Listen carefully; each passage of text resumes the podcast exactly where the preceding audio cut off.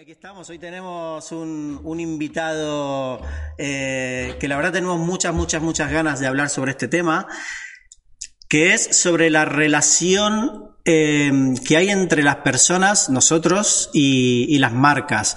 Eh, de esto es algo que ya se viene hablando mucho y desde hace mucho tiempo que se habla sobre, sobre la emoción, sobre esta relación emocional que tenemos con, con, las marcas y a nosotros los que estamos en el sector del diseño nos toca desde ambas partes, por una parte como consumidores eh, y por otra parte como hacedores de, de, marcas.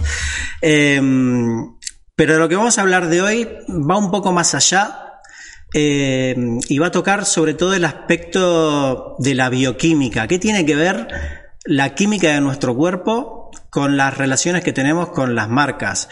Es casi casi lo que pasa con las personas, ¿no? Aquello que decimos cuando tienes química con alguien eh, o cuando no la tienes, pues es, es así. Hay, hay algo químico ahí funcionando en nuestro cuerpo que nos hace eh, seleccionar o elegir unas personas u otras. Pues con las marcas pasa exactamente lo mismo. Algunas las amamos, a otras las odiamos. Y, y, en eso estamos. Y para eso hemos invitado a, al autor, al creador del concepto de la um, Oxitobrand, eh, que nos va a explicar un poco mejor de lo que lo estoy haciendo yo, de qué va todo esto. Bienvenido, Marcelo, ¿qué tal? ¿Cómo estás? ¿Cómo te va? Gusto, un gusto estar contigo y con todos allí eh, virtualmente, pero bueno, muy cerca también, que también es una forma de conectar y también es una forma de conectar emocionalmente.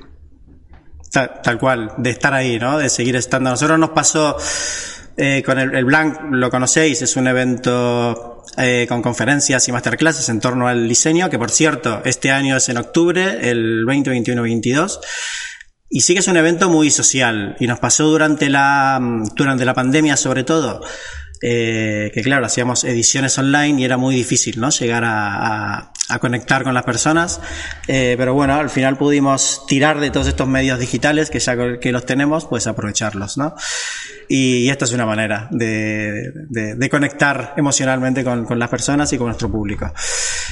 Marcelo, maestro, eh, bueno, contamos un poco de tu vida. Mira, Voy a pasar literalmente, no pasar entre comillas, ¿no? Pero de leerme tu currículum o de hacer presentación, porque es larguísimo. Eh, pero bueno, explícanos un poco tú, haz, una introducción a, ti mismo. es muy difícil en realidad. Bueno, eh, siempre me preguntan que, cuál es mi... ¿Qué, qué soy? ¿No? Y esto es muy difícil porque a cualquiera le pueden preguntar qué, eres y lo primero que dice soy una persona. Básicamente es eso. Y luego soy una persona con múltiples intereses. Desde el punto de vista profesional, sí, mi primera formación, yo soy diseñador. Cuando me preguntan ahora, hablando en serio, ¿tú qué eres? yo soy diseñador, más allá de que obviamente me dedico a la comunicación y que, bueno, tengo estudios de maestrías y que tienen que ver con comunicación, gestión de empresas y cosas por el estilo, pero en esencia soy diseñador. Esto es lo primero, pero también es una persona que ha trabajado en los medios muchos años, eh, en, radio, en televisión, he escrito, este, y también he presentado shows de música y también he hecho infinidad de cosas. Eh, docente, obviamente, más de 35 años de académico, eh, como cuento, comencé como maestro de niños discapacitados en una zona muy pobre en Argentina y, terminé luego como decano de facultad. En todo ese proceso, digamos, en 35 años. Este, pero básicamente cuando me preguntan es esto, soy diseñador, eh, con todo lo que implica, porque el diseño tiene más que ver con una forma de pensar que va mucho más allá del hacer. El hacer es, digamos, una consecuencia de ese pensar estratégico. Y desde ese lugar de diseñador, eh, gráfico además, que es mi, formación inicial, eh, me gradué en la Universidad de Buenos Aires como, como diseñador, eh, es que partiendo de cuestiones que tienen que ver con la imagen corporativa, con la marca gráfica y con, y con todo lo que atañe a, la, a la forma en que una marca gráfica se implementa en un determinado sistema, fui evolucionando poco a poco hacia el terreno del branding una palabra que, digamos, se utiliza demasiado y por lo tanto se vacía de contenido. Este, muy, a la ligera a veces, me temo. Sí, entonces todo es branding hoy. Ah. Entonces dices, no, joder, no todo es branding. Este, o sí, pero desde, una perspectiva diferente al, sentido del que se le está dando. Sí, de hecho, de hecho antes de, entrar ya con el tema de, de Oxito Brands, eh, de, hablar un poco de, este concepto, ¿no? De, branding, eh, que actualmente casi casi que a todo le llamamos branding. O sea, haces una identidad y es branding, haces una imagen corporativa y es branding, haces un logo y es branding. Mira, eh, casualmente hace un par de días en Twitter puse justamente un par de tweets que tenían que ver con eso. Eh, a ver, eh, yo creo que hay una gran confusión en este sentido. Entonces aparecen, aparecemos los diseñadores, todos los diseñadores, diciendo hacemos branding. No, no todos los diseñadores hacemos branding.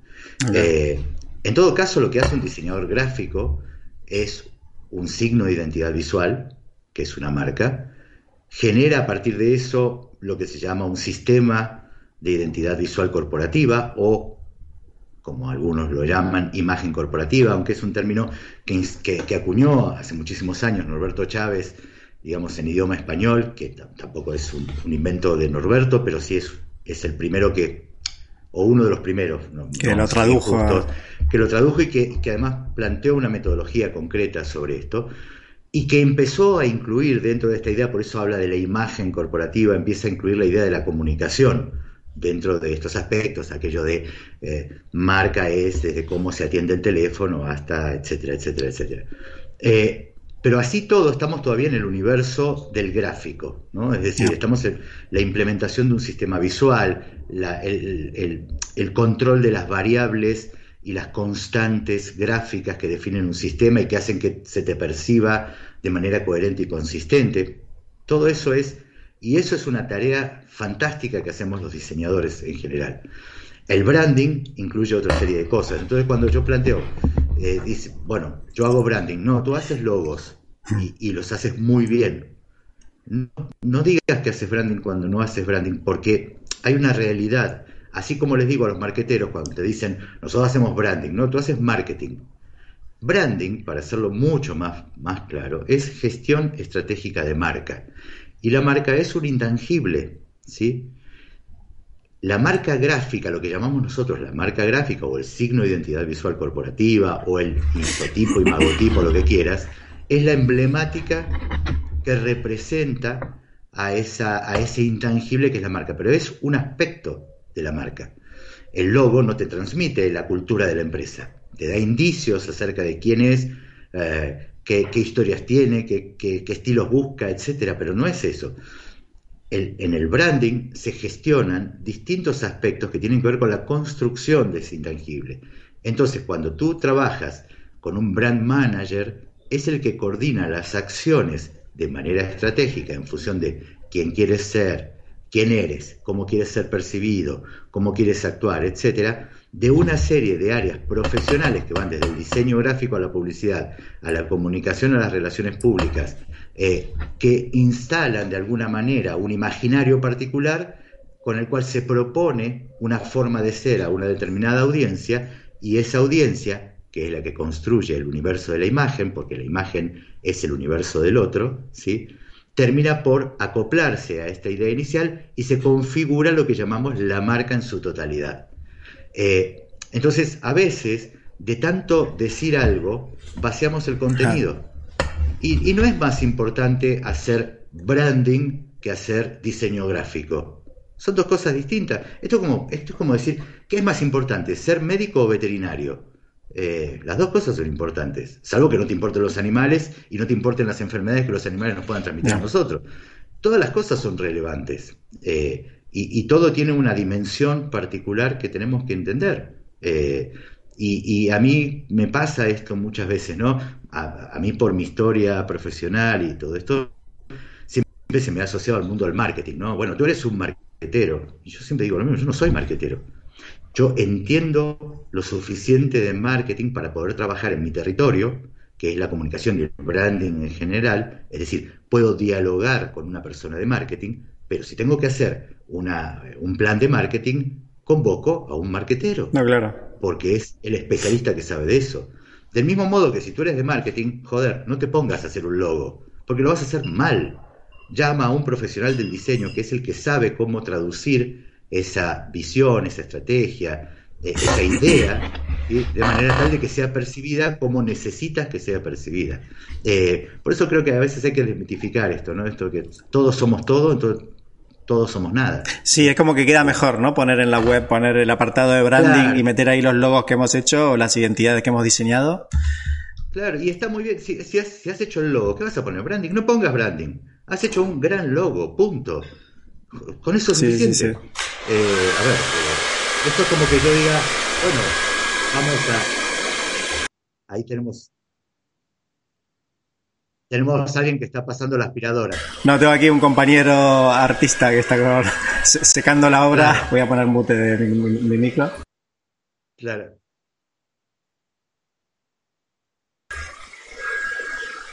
No, pero dale, ¿eh? sí, estabas, estabas, eh, estabas comentando.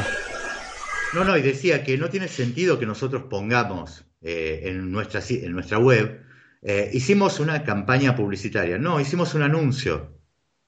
Campaña es otra cosa. Eh, así como gente que no es del sector te dice, bueno, hemos diseñado un logo, y tú dices, no has diseñado un logo. El logo lo diseñó el diseñador y dale el crédito al diseñador. Cuando yo hago una, por ejemplo, un anuncio y, y convoco a un ilustrador o a un fotógrafo y lo pongo en mi sitio web, pongo quién es el ilustrador y quién es el fotógrafo porque yo sabía qué foto quería, qué necesitaba eh, o qué ilustración necesitaba, pero necesitaba un profesional que tuviese la capacidad de hacerlo de manera adecuada y además debo darle el crédito a ese profesional, porque nada habla mejor de nosotros que cuando mostramos que nuestro trabajo está hecho en base a la coincidencia, a la colaboración y a la co-creación de otro grupo de profesionales. Esto es como decir, yo voy a construir una marca por mí mismo y la voy a implementar y la voy a lanzar al mundo. Eso es una tontería absoluta. Es tú no puedes hacerlo, porque no, no hay posibilidades de que puedas manejar todas las variables y todas las especialidades que implican posicionar una marca en el mercado. ¿sí?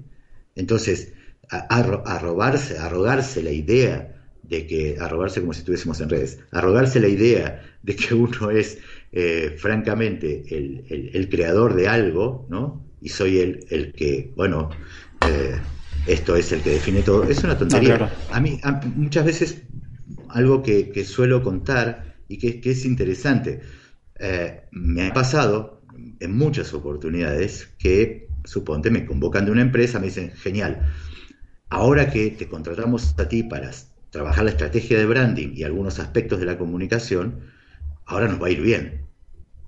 Siempre respondo lo mismo. Eh, eh, no, no necesariamente. Es decir, lo que yo voy a hacer es obviamente poner mi conocimiento y mi experiencia, voy a trabajar coordinadamente con vosotros y con otra serie de colegas, y lo que puedo decir es que tenemos mayores posibilidades y probabilidades de que las cosas salgan bien porque somos gente que trabajamos con conocimiento, con experiencia y con un grupo de personas que están en la misma eh, dirección. Pero nada garantiza. Ahora, lo que sí digo, y lo digo en Oxito esto, este, una, mala estrategia, una buena estrategia de marca no garantiza el éxito, ¿sí? Hmm. Pero lo que sí puedo afirmar es que una mala estrategia garantiza el fracaso. Sí, sí, exacto.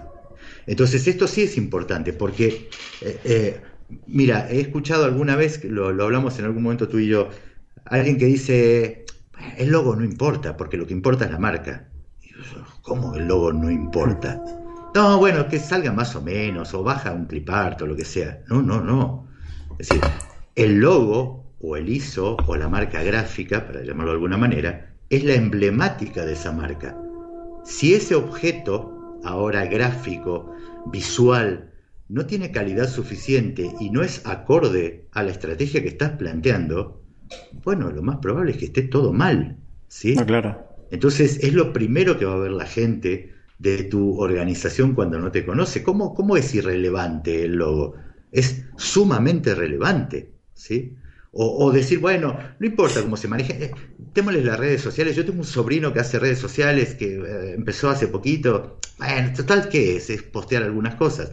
No, amigo, nunca has tenido la, situación de una crisis en redes sociales. ¿Sabes lo que implica una crisis en redes sociales? Puede ser que pierdas cinco puntos de, tu, del valor de tu, de tu empresa. Eh, entonces, a veces nos pasa a todos que por abarcar mucho, eh, no, podemos definir nuestro, nuestro trabajo, o por necesidad muchas veces decimos que hacemos todo y en realidad no es así. Y es importante empezar a entender que cada uno tiene un perfil, una especialidad. Eh, eh, a ver, los diseñadores somos generalistas, los gráficos, por ejemplo, somos generalistas, ¿no? Tanto te hacemos un anuncio como un cartel, como un libro o como, una, o como un logo. Pero la realidad es que eso no es tan así. Eh, yo puedo hacer un cartel, pero no es mi especialidad. Y si tú necesitas un gran cartel, probablemente yo no sea el diseñador para tu, para tu necesidad. Ahora, si necesitas un muy buen logo, bueno, probablemente yo pueda ser uno de esos diseñadores. Eh, y, es, y, es, bueno empezar a definirse. Y ahí volviendo al principio, te decía que yo llego al branding a partir de mi experiencia en el campo de las marcas gráficas eh, y mi experiencia en el campo de la comunicación. Eh, entonces, a diferencia de, otras personas que llegan al branding, por ejemplo, desde el marketing o desde la comunicación, bueno, yo vengo desde el campo del diseño, con, con la ventaja y la desventaja de, entender a la marca en, otras dimensiones, además de esta dimensión eh, comunicacional y estratégica, que tiene que ver con la de entenderla como parte de un sistema visual que debe ser consistente y coherente para transmitir lo que quieres transmitir.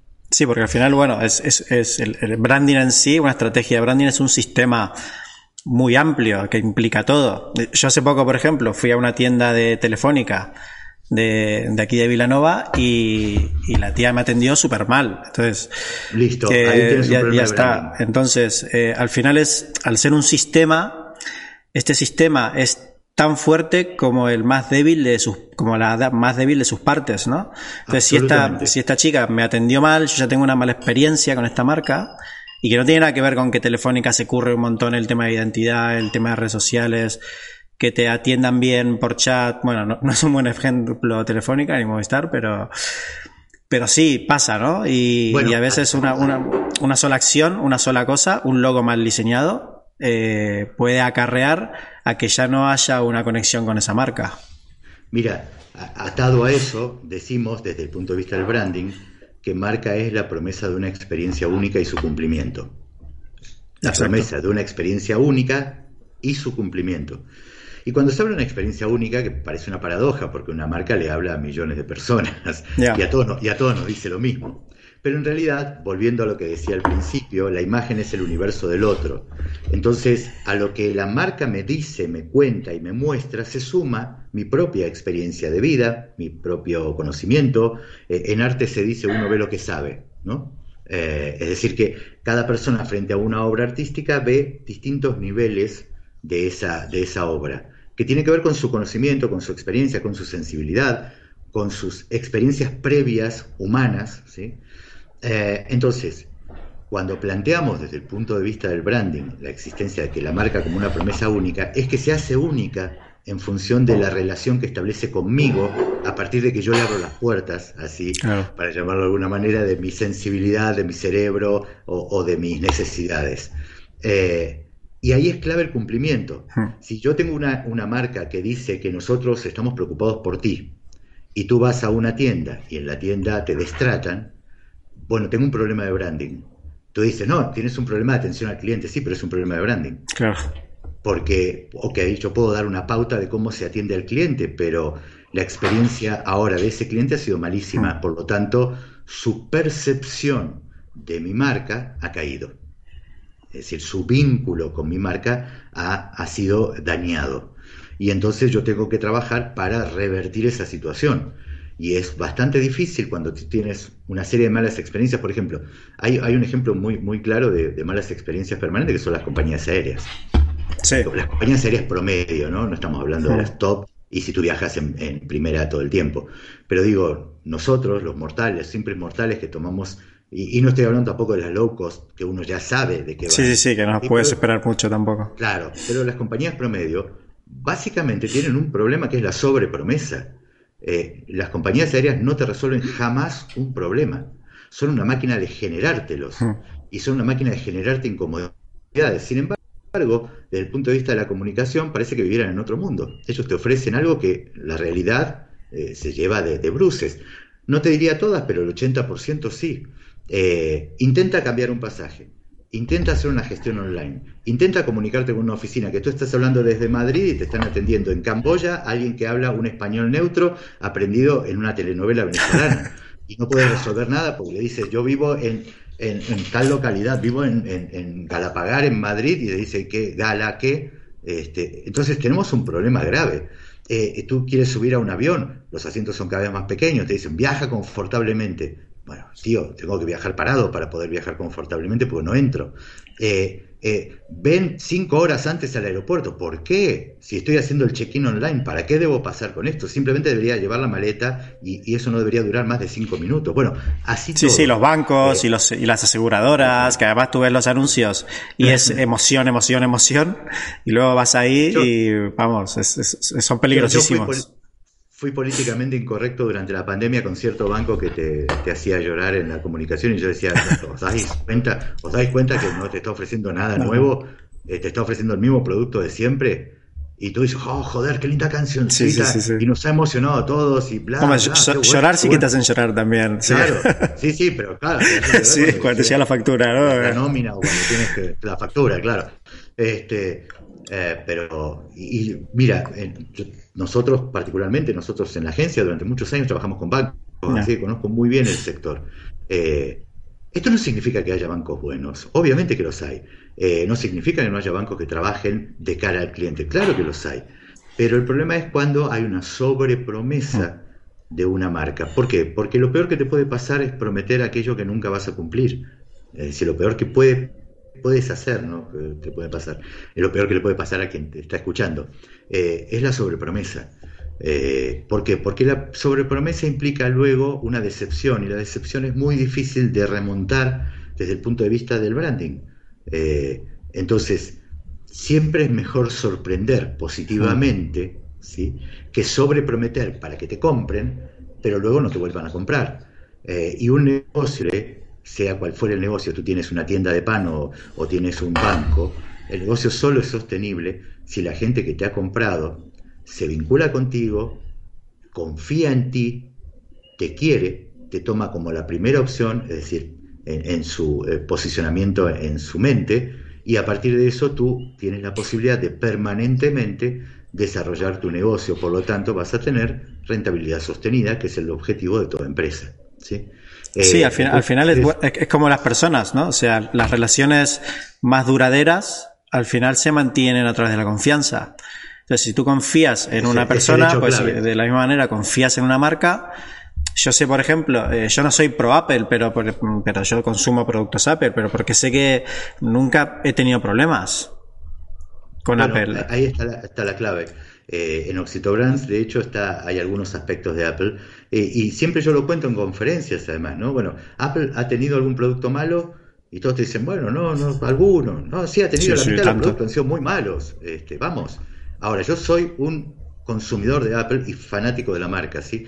No fanático al punto de hacer cola durante tres días para comprar un iPhone nuevo, está claro. No te veo nada. No, ya, ya estoy grande para eso.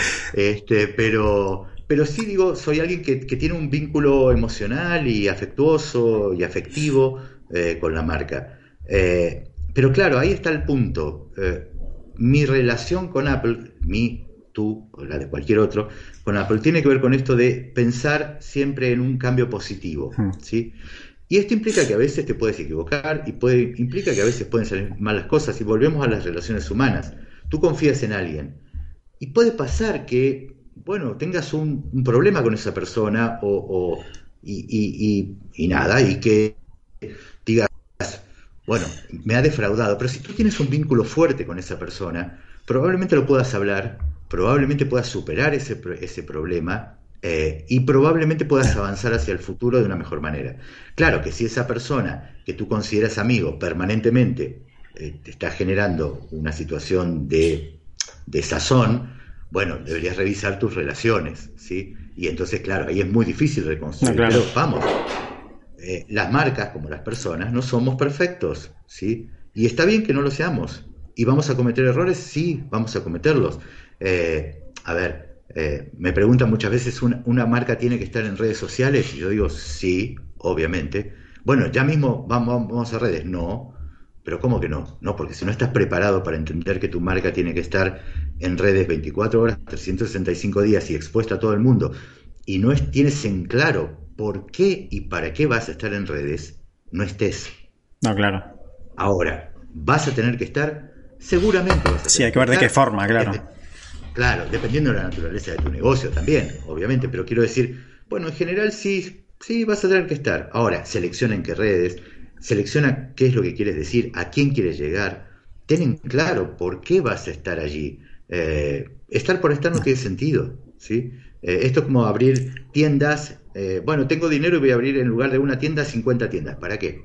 ¿Cómo las vas a administrar? ¿Tienes, ¿Tienes los procesos definidos?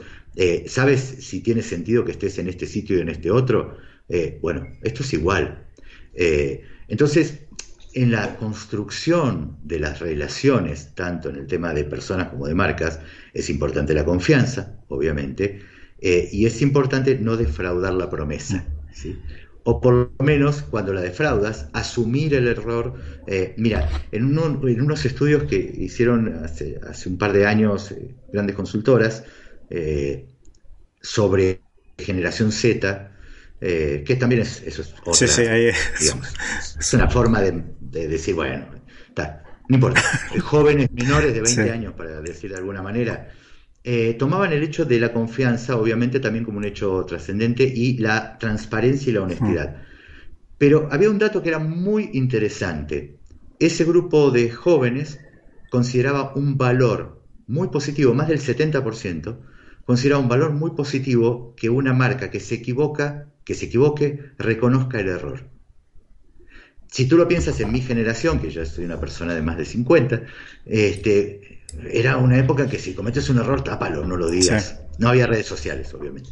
Era más fácil también. Eh, eh, claro, era más fácil cubrirlo. Pero quiero decir, era esto de no, no, no, no lo digas, que nadie se entere que hemos cometido un error. Las nuevas generaciones, y esto sí es un dato interesante, es un dato alentador, entienden que alguien puede cometer un error y entienden que si eres lo suficientemente inteligente para asumirlo y para dar una respuesta adecuada, eh, entonces no es que no ha pasado nada, simplemente, bueno, pasamos a otra fase y, puedes seguir. Eh, y esto es, es, muy importante en términos de branding, ¿no? Entender de qué va el público, eh, cuáles son las, digamos, las cuestiones que hoy definen nuestros intereses y nuestros gustos. Yo suelo decir, eh, las preocupaciones de hoy serán las demandas de mañana. Mm. Algo que los políticos nunca han entendido. Los políticos entienden cuando la demanda explotó y ya es tarde. Tienes que ir a tapar el, incendio que se ha armado. Pero si, si tú estás atento, escuchas, miras a lo que está pasando alrededor, eh, vas a entender qué es lo que hoy preocupa. Y si esto que hoy preocupa no empieza a tener una forma de, de canalización, en la que se vaya empezando a dar respuestas, que no son respuestas inmediatas, bueno, a futuro eso será una demanda y va a ser mucho más difícil dar respuesta a esa demanda. Trasladado al mundo del diseño, digamos, si no entendemos de eh, cuáles son las preocupaciones que rodean a nuestra profesión hoy y cuáles son los problemas que empieza a vislumbrar nuestra profesión hoy, cuando nos demos cuenta va a ser demasiado tarde porque nuestra profesión va a desaparecer. ¿sí? Entonces, como profesionales también, tenemos que empezar a analizar, pero no en este análisis de rizar el rizo que hacemos muchas veces, ¿no? Esta intelectualización de la obviedad que muchas veces hacemos, ¿no? Esto de tratar de darle entidad a algo que es obvio, ¿sí? Eh, pero digo, eh, está, estaría bien y está muy bien esto de conversar, reflexionar, ver que los problemas que tenemos son problemas comunes a prácticamente todos en la profesión, eh, salvo excepciones positivas o negativas, digamos, en la media profesional a todos más o menos nos pasa lo mismo. Sí, sí, eso en Black lo veo muchísimo, además. Y, también tenemos que ver entonces, bueno, hacia dónde va la profesión. Eh, ¿Por qué? Porque tenemos que estar preparados para lo que sigue. Y no lo digo esto con este que también es una tontería, ¿no? Es salir corriendo ante la primera novedad es una tontería también. Este, pero sí ir preparándonos hacia eso que va a pasar o a eso que está pasando o eso que empieza a sonar hoy, para ver si efectivamente vamos a poder estar a la altura de eso, si vamos a necesitar incorporar eh, otras relaciones, eh, otros, eh, otro ecosistema profesional. ¿Cómo va a ser nuestro cliente a futuro? ¿Qué va a demandar nuestro cliente a futuro? ¿Vamos a seguir haciendo carteles toda la vida? ¿Creemos que vamos a poder seguir? No, yo creo que no, esto cambiará. Em, vamos a, mira, vamos a hablar después del futuro que me interesa, del, futuro de la profesión, porque hubo un comentario en una masterclass en el año pasado que estuvo muy bien. Em, pero hablarnos antes y vamos a entrar ahora en el tema de la de Oxito Brands. Eh, ¿De dónde viene este concepto eh, que ha salido de, tu cabecita? Eh, ¿Cuándo nació? ¿Cómo nació? Explicarnos un poco todo el proceso desde, bueno, que ya además el libro que lo tenéis en Amazon y en, todas partes, que lo podéis comprar, está muy bien además. bueno, explicarnos un poco cómo ha nacido todo esto. Mira, a ver, lo que está hoy en, el mercado, bueno, hay de las ediciones anteriores también, pero lo que está hoy en el mercado es la edición décimo aniversario que salió hace dos años, porque la primera edición de Oxito Brands es de 2009. ¿sí? Eh, eh, voy a tratar de resumirlo, pero mm, básicamente el, planteo era, yo ya venía trabajando con temas de branding, año 2005, 2006, 2007, ya venía trabajando en eso, y lo que pasó entonces eh, era que, bueno, empezaba a vislumbrar esta idea del branding emocional, que ya lo había definido Mark Bové en su propio libro, Emotional Branding, Branding Emocional, eh, y había impactado también en su momento la salida de Love Marks de, Kevin Roberts, eh, y, se empezaba a hablar de alguna manera en algunos foros muy pequeñitos en ese momento todavía sobre esta idea del branding emocional. y yo ya trabajaba con esa perspectiva y daba algunas conferencias y charlas, y fue así que un editor en Argentina en ese momento me ofreció eh, escribir un libro sobre branding emocional. Y la realidad es que a mí me pasó, y, lo he contado y está en, la introducción de la, la, edición décimo aniversario, que podéis descargar gratuito, además esta, esta introducción en la tienda de Experimenta, en experimenta.es barra tienda, ahí podéis descargar gratuitamente esta introducción que cuenta la historia más larga que lo que voy a contar ahora. Eh, pero lo, interesante fue que, bueno, me propusieron eso, yo me planteé que no tenía demasiado sentido que escribiera un libro de branding emocional, existiendo ya un libro que se llama Branding Emocional. Y el argumento, ahora como editor, lo, yo lo entiendo, pero el argumento del editor en ese momento fue, este, bueno, pero serías el primer iberoamericano que escribió un libro sobre branding emocional. Pero para mí no era argumento suficiente y además porque me parecía que había algo que no, no terminaba de cerrar en esto de por qué nos enamoramos de las marcas. Eh, que, bueno, las cuestiones sociales, la publicidad, la comunicación, eh, mira, soy bueno, soy lindo, te quiero, me vas a querer. Bueno, me parecía que quedaba en un terreno de superficie y que seguramente había algo más detrás de eso. Y ahí fue cuando empezamos a investigar y, entonces tuve una hipótesis de trabajo inicial. La hipótesis de trabajo decía, bueno, si estamos, eh, si hoy nosotros humanizamos a las marcas, cuando hacemos, por ejemplo, un, brand book o desarrollamos una, estrategia de branding, a las marcas les damos una serie de, características que tienen que ver con personalidad humana. Decimos si una marca es cercana, no es cercana, es amiga, es buena, es hombre, mujer, lo que fuere. Entonces, si partimos de, esa idea, con, esta hipótesis de eh, si humanizamos a las marcas, podríamos decir que a la relación entre marcas y personas podría correrles, salvando las distancias obviamente, eh, las, eh, las generales de la ley de las relaciones entre personas. Entonces, el segundo paso era preguntarse, ¿por qué nos enamoramos de las marcas? Bien, eh, si usamos esa misma hipótesis de trabajo, podríamos decir, ¿por qué nos enamoramos de otra persona? Y ahí entran a jugar otros aspectos que tienen que ver con la bioquímica de nuestro cuerpo. Y, viendo esto, mi esposa me envía un paper en, su momento, estoy hablando del año 2007, 2008, eh, y me dicen, lee esto, y era un paper del doctor Paul Sack, que es un neurobiólogo que no inventó, pero de alguna manera es uno de los primeros grandes nombres de lo que se llamó neurobusiness en los Estados Unidos en ese momento. Es un investigador de una universidad y él venía trabajando hace mucho tiempo con la oxitocina y el tema de la confianza, esto que hmm. hablábamos antes. Eh, y, trabajaba en términos de el, dinero y los negocios y cómo jugaba esto. Con una serie de estudios que tienen que ver con placebos, con, con sabes que la oxitocina la producimos nosotros de forma natural en nuestro cuerpo, a partir de, situaciones de placer, bienestar, alegría. Cuanto más contentos estamos, más hmm. oxitocina generamos y estamos en presencia de algo que nos causa placer y mucho más se dice que los perros son una máquina de oxitocina porque tú en la relación con el, con el perro, el perro genera mucha oxitocina y tú también. Es muy interesante. Con la hormona de la felicidad, ¿no? Que le dicen también. Claro, y, bueno, de hecho, eh, Paul Sack eh, tenía estos estudios. Él luego hace un TED que se, hizo muy famoso, un TED de los primeros TED eh, que, que tenía que ver con.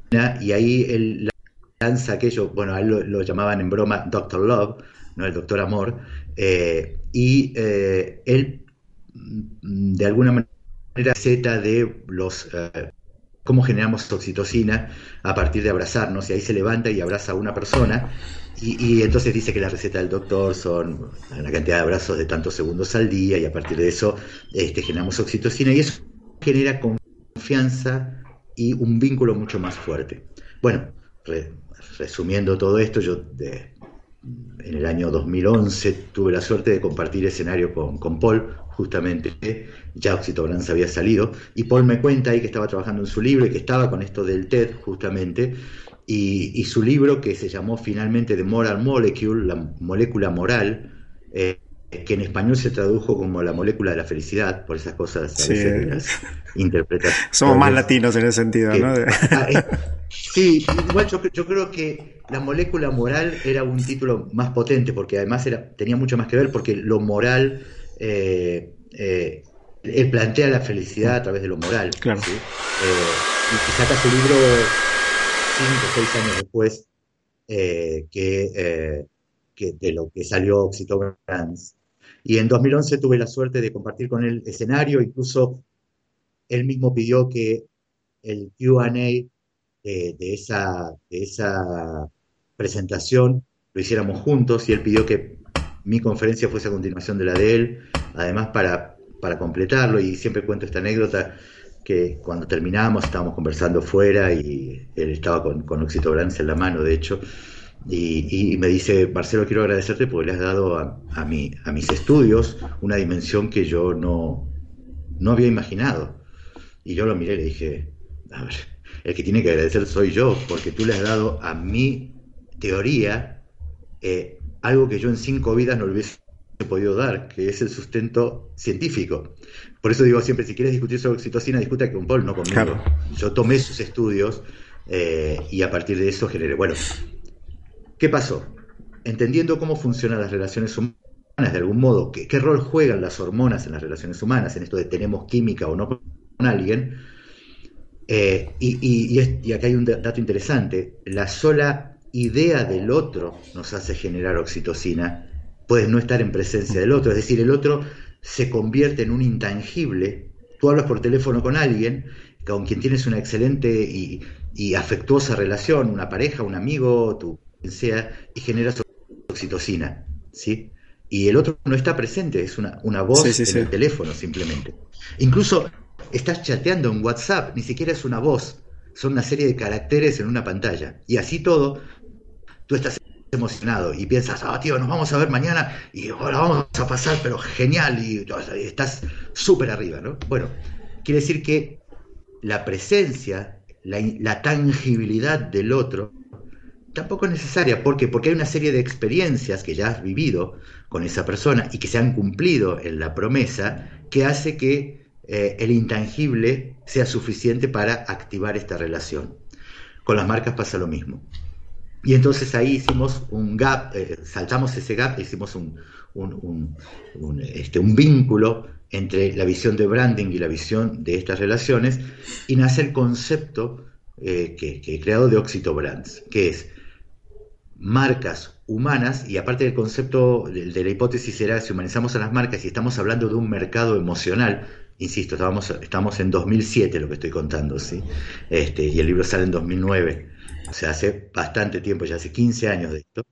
Eh, si estamos hablando de un mercado emocional, bueno, eh, evidentemente hay un sector eh, y hay un tipo de marcas y hay una categoría de marcas particular que puede trabajar estos aspectos que tienen que ver con mensajes positivos, humanos, emocionales, eh, no, no, no necesariamente que te emocionen, sino trabajar lo emocional. cuando digo, eh, tú miras la campaña de Navidul, eh, de los jamones y la, de el señor Justin y el, y el, y el, y el técnico de fútbol y todo eso, es una campaña emocional, pero tú dices, pero joder, si es un gag este, eh, de, risas, claro, y sí, y es emocional, absolutamente, porque lo emocional no va de llorar solamente, eh, va de hacerte sentir bien, ¿sí? Y eso puede ser con la risa, con la nostalgia, con, la, con lo que fuera. Sí, de hecho no hay, no hay eh, mejor forma de conectar con otras personas que es a través de la risa, ¿no? De, ah, y, eso, y, eso, claro, entonces entiendo que, y sin miedo a equivocarme, que las marcas esto lo saben, eh, y lo aplican, entonces hasta, hasta qué punto, claro, están, están, porque uno puede, uno puede decir, vale, pues quieren conectar conmigo, ¿no? Pero ya no es que quieran conectar contigo, ya es que están, hay una cierta manipulación de nuestra propia química, ¿no? Al, intentar conectar con las personas. Bueno, te lo pongo desde otro lugar. Si tú quieres seducir a una mujer o a un hombre, de, acuerdo a los gustos sexuales de cada uno, digo esto, este, y quieres seducir, vas a usar tus mejores armas. Eh, siempre digo en, branding, incluso en diseño, nunca mentimos. En todo caso decimos una verdad a medias. Eh, ¿Y qué significa eso una verdad a medias? ¿Ocultar lo malo? No, no, no. Significa resaltar lo bueno. Yo quiero seducirte, te voy a contar todo lo bueno mío. Obviamente tengo cosas malas que, trato de corregir si soy honesto, pero, pero trabajo sobre eso. Las marcas que trabajan de manera honesta eh, y, apelan a mensajes humanos, consiguen obviamente un vínculo mucho más eh, cercano con sus audiencias. Yo hablo siempre de audiencias y no de targets o de público objetivo. ¿Por qué? Porque eh, este, el, público objetivo o el consumidor, ¿no? Suelo hablar de audiencias más que de consumidores. ¿Por qué? Porque, el consumidor es la parte de la audiencia que compra, ¿sí? Pero la marca la construyen las audiencias, aunque no te compren, ¿sí? Para bien y para mal. Eh, y después, obviamente, ¿cuál es la situación ideal? Que toda tu audiencia se convierta en consumidor. sí, eso es, pero eso no sucede. Pero sí es importante que no, solamente que te compren, sino que hablen bien de ti, o que digan, ah, este tío no lo conozco, pero eh, a, mí me da buena vibra, buena gente, y me han dicho, y me han dicho además que es buena gente. Bueno, listo. Eso hace a tu marca. Cuando esa persona tenga la oportunidad, ya sea porque hay algo que dices que puede ser de su interés, o, está en, posición económica de comprar lo que vendes, seguramente vas a ser elegido por esa persona, ¿no? Entonces, las marcas que consiguen esto, obviamente todos manipulan. A ver, la publicidad es manipula. Eh, seamos, seamos claros. Eh, ¿Qué necesidad tiene hoy el mercado de lanzar, por ejemplo, una nueva marca de zapatos para mujeres? Sí, no, hace falta, ¿no? Hay millones en el mundo. Eh, sin embargo, todos los días nace una nueva marca de zapatos de calzado para mujeres.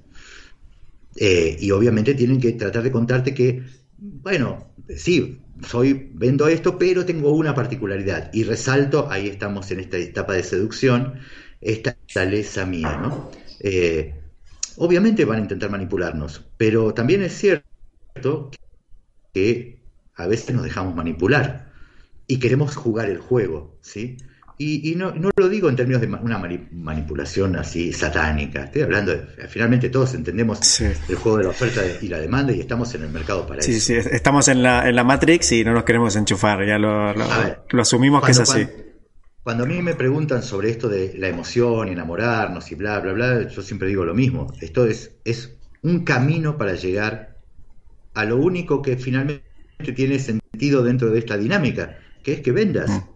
Pero lo que yo quiero es vender de la mejor manera y que la gente compre convencida de la mejor manera. Y ojo, si tú lo traicionas, que no, no compren nunca más en la vida. ¿sí? Eh, eh, esto es lo importante del vínculo emocional. Es decir, la promesa de una experiencia única y su cumplimiento. De, bueno, vamos a engañar a la gente para que nos compre. Los engañes una vez. A la segunda no solamente no te van a comprar, sino que te van a odiar y van a hacer que un montón de gente que no te conocía ya te odie igual. ¿sí? Eh, es muy mal negocio para una, una marca, una empresa, un producto, un servicio, lo que fuere, o un profesional, eh, plantearse en la sobrepromesa de la venta, engañar a sus audiencias, porque podrán vender una vez y podrán tener un éxito este, inmediato, pero en el mediano y en el largo plazo desaparecerán del mercado. Eh, entonces digo, cuando trabajamos en esta situación y cuando somos honestos en mm. estas relaciones y cuando trabajamos eh, de manera tal de llegar a aquellas cosas que a las personas nos movilizan, eh, bueno, finalmente tenemos una oportunidad de oro, mantener una relación a lo largo del tiempo. Y esto es una cuestión de coste-beneficio. Y, y, tampoco seamos inocentes. Yo le compro una marca porque la marca satisface algo que a mí me está faltando ya sea algo que tenga que ver con una necesidad concreta, específica, o ya sea una cuestión emocional. Eh, a ver, eh, a veces nos, estamos deprimidos y decimos voy con los colegas a tomar este, unas cañas. Y a veces estoy deprimido y me voy a ir a comprar un disco. Hmm. ¿Por qué? Porque yo me siento, o me voy a comprar un libro. ¿Por qué? Porque me hizo sentir bien. Y otro dice, no, yo me voy a comprar ropa deportiva. Y tú dices, pero necesitabas más ropa deportiva. No, no, pero me hizo sentir bien. Sí, sí, sí. Es, parte ¿A dónde vas? ¿Algún momento a, algún momento a generar oxitocinas, ¿no? Claro, y salgo al momento a darme un momento de placer y bienestar. Y tú dices, ah, materialista, has ido a, a, darle dinero al, sucio capitalismo. No, he ido a darme un gusto, vamos, que el mundo eh, va de mucho más que eso, ¿no? Pero bueno, lo que digo es, Oxitobrands es una categoría de marcas que trabaja sobre estos aspectos y, también planteo esto de que todas las Oxitobrands son marcas, pero no todas las marcas son Oxitobrands. Eh, ahora bien, si no eres una Oxitobrand, mm, quiere decir que no eres una marca que trabaja sobre valores humanos positivos y nada por el estilo. Eh, ¿Te va a ir mal? No, te puede ir muy bien, también. Eh, lo que digo es, la única diferencia está en que si eres un Oxitobrand, cuando falles, vas a tener un residual afectivo de un grupo de gente que va a darte una nueva oportunidad. Claro. Mientras que si eres del otro tipo de marcas, en las que no te importan los demás, si eres malo y todo esto, cuando falles, eh, no te van a dar una segunda oportunidad. Eh, entonces, eh, cuando eres un Oxito Brand, enuncias ante el mundo una forma de ser que compartes con los demás. ¿sí? Y ahí está la, está la clave. porque finalmente construyes una comunidad. Eh, tú en Blanc construyes una comunidad. Yo en Oxito Brands construyo una comunidad más pequeña, más grande, transnacional, eh, local, pueblerina, no importa. Eh, pero esta idea de comunidad es la que de alguna manera te da la posibilidad de seguir existiendo a lo largo del tiempo. y este existir tiene que ver con hacer más negocios o tiene que ver con dar este, un beneficio muy específico o que la gente te quiera.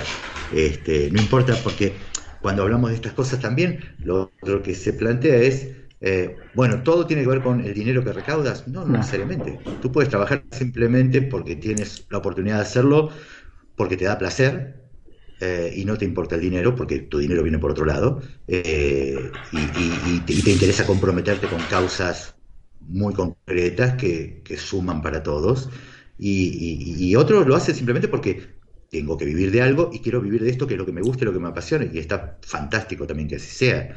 Eh, entonces, cuando eres un Oxito Brands, tienes ese beneficio, eh, que vas a estar mejor preparado. Y por otra parte, ayudas a que el ecosistema de marcas sea un ecosistema un poquito más humano, más cercano.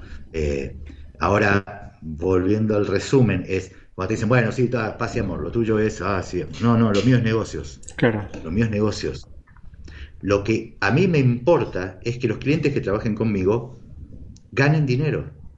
Pero hay, una, hay un pero en todo esto. Más me importa cómo lo van a ganar.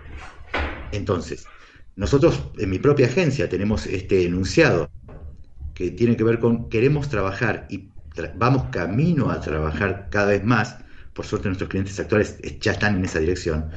Con empresas que se comprometan con cuestiones que están en Oxitobrands, que en realidad son parte de otro libro que es Biobranding, pero para comenzar con cuatro aspectos, verdes, sostenibles, socialmente responsables y comercialmente justas. Cuatro aspectos que va a ser, como decía antes, eh, si tú sabes cuáles son las preocupaciones de hoy, sabrás las demandas de mañana. que en el futuro son cuatro aspectos que van a ser condición y no un plus de las empresas. Entonces, a mí me importa que mis clientes ganen dinero en la medida que mis clientes hagan cosas para mejorar el medio ambiente, que tengan planes de retorno social, que vayan camino a trabajar con políticas de comercio justo, es decir, que vayan a, que tengan en claro aspectos como la sostenibilidad dentro de su estrategia en la organización. Eh, y entonces, con esas marcas y con esos clientes yo quiero trabajar y quiero que les vaya muy bien. ¿Por qué? Porque si les va bien, nos va bien a todos, porque esto es una comunidad. Les va bien a sus empleados, a aquellos que trabajan de manera directa, les va bien a todos los stakeholders, es decir, todas aquellas personas que entran en contacto con esa organización y con esa marca, porque van a mejorar las condiciones laborales, porque van...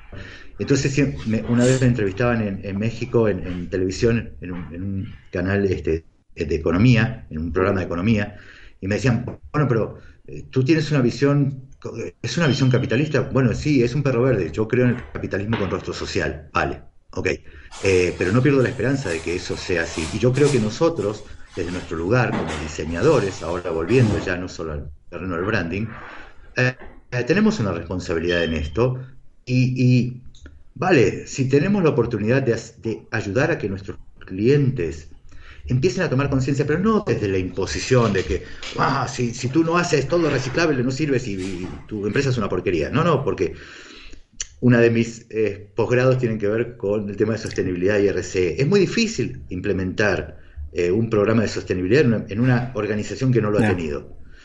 Pero a mí me importa que empiecen a dar el paso. No es de algo de hoy para mañana, pero ¿sabes qué? Eh, el futuro es el presente proyectado. ¿sí? Entonces, si queremos tener un buen futuro, tenemos que empezar a modificar el presente. En la medida de nuestras posibilidades, con nuestras herramientas. Yo no le pido a un diseñador gráfico autónomo que sea el, abanderado de la transformación mundial sobre la sostenibilidad. Porque es es pedir algo que está fuera de toda lógica.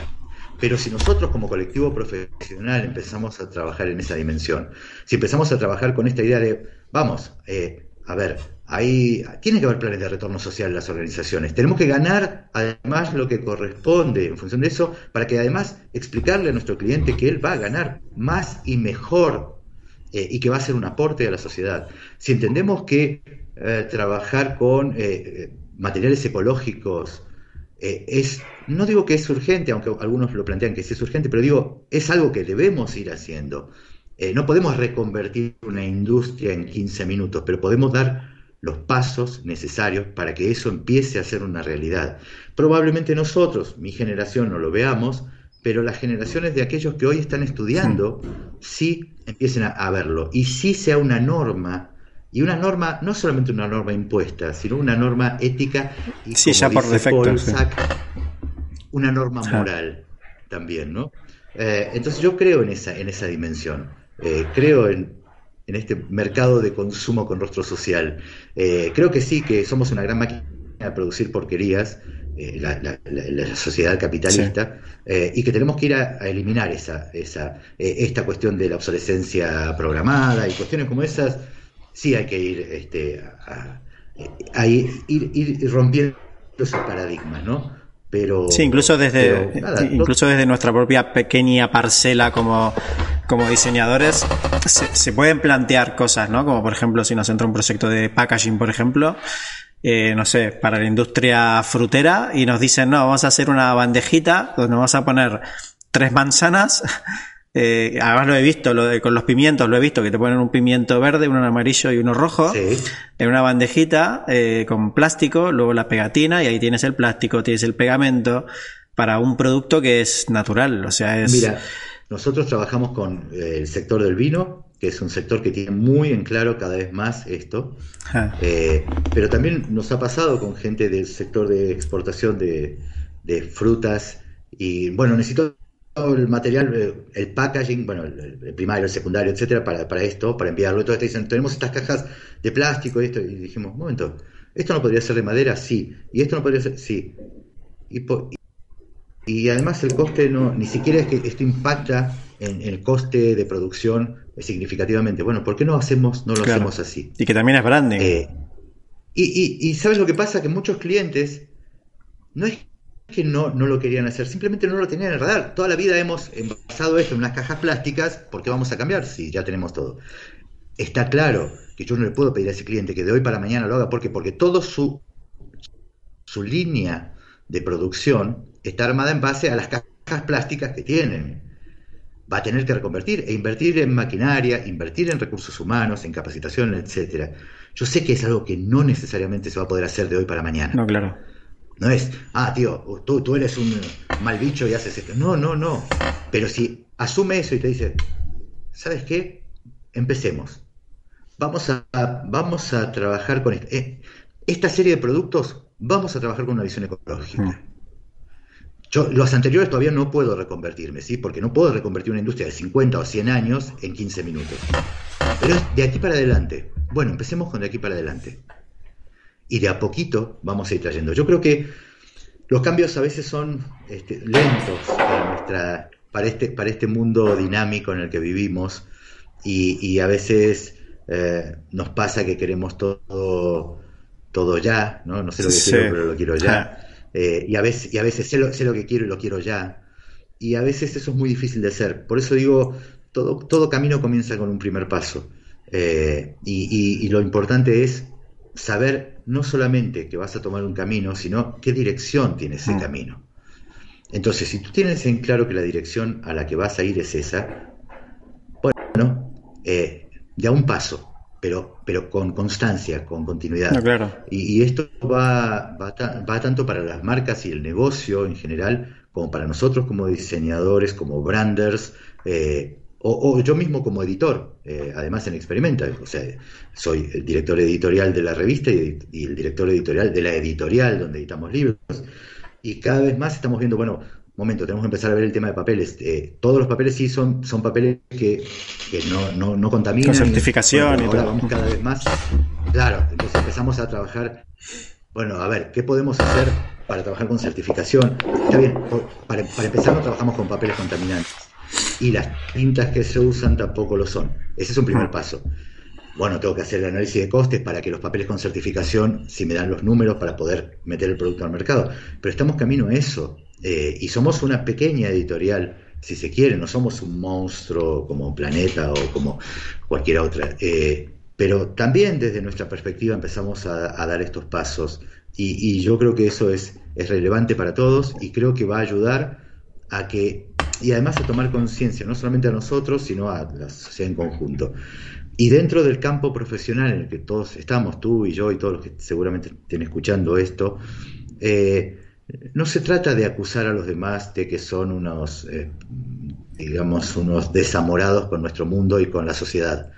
Eh, empieza por dar el ejemplo, nosotros como comunidad dar el ejemplo, dejar de estar en, debates digamos, de, Torre de Babel, eh, eh, meternos en, digamos, eh, en, en, terrenos fangosos y que no llevan a ningún lado, y empecemos a dar respuestas prácticas y concretas, entender cuáles son los problemas reales de nuestra profesión, hacia dónde vamos, qué queremos hacer, y empezar a trabajar en esa dimensión. ¿Hacia dónde crees que va la profesión del, del diseño gráfico?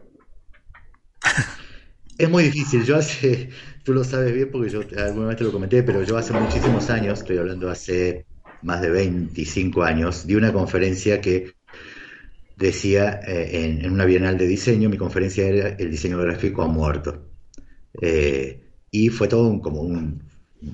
En realidad la conferencia iba en otra dirección, obviamente, pero... Pero ya con el título mataste.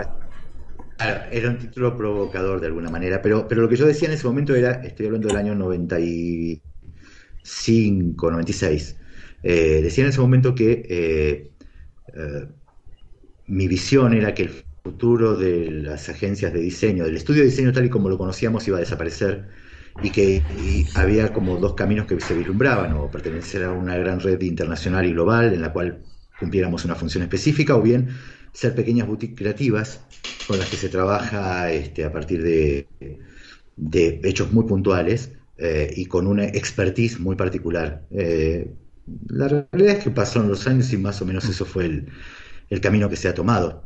Eh, yo creo que el futuro de la profesión obviamente incorpora otros, otros aspectos, la digitalización y digamos, yo soy de la generación que empezaba diseñando a mano y recortando papeles y pegatinas y, pintando con un pincel y en el medio de mi formación, en el último año de mi formación aparecía Apple y, y en los primeros años profesionales eh, armábamos originales a mano eh, con fotolitos y cosas que hoy son prehistóricas, pero luego evolucionamos al, al mundo digital. Es decir, soy la generación que ha pasado del del manual al digital. Hmm. ¿sí? Eh, y yo creo que lo digital ha venido para quedarse, está claro.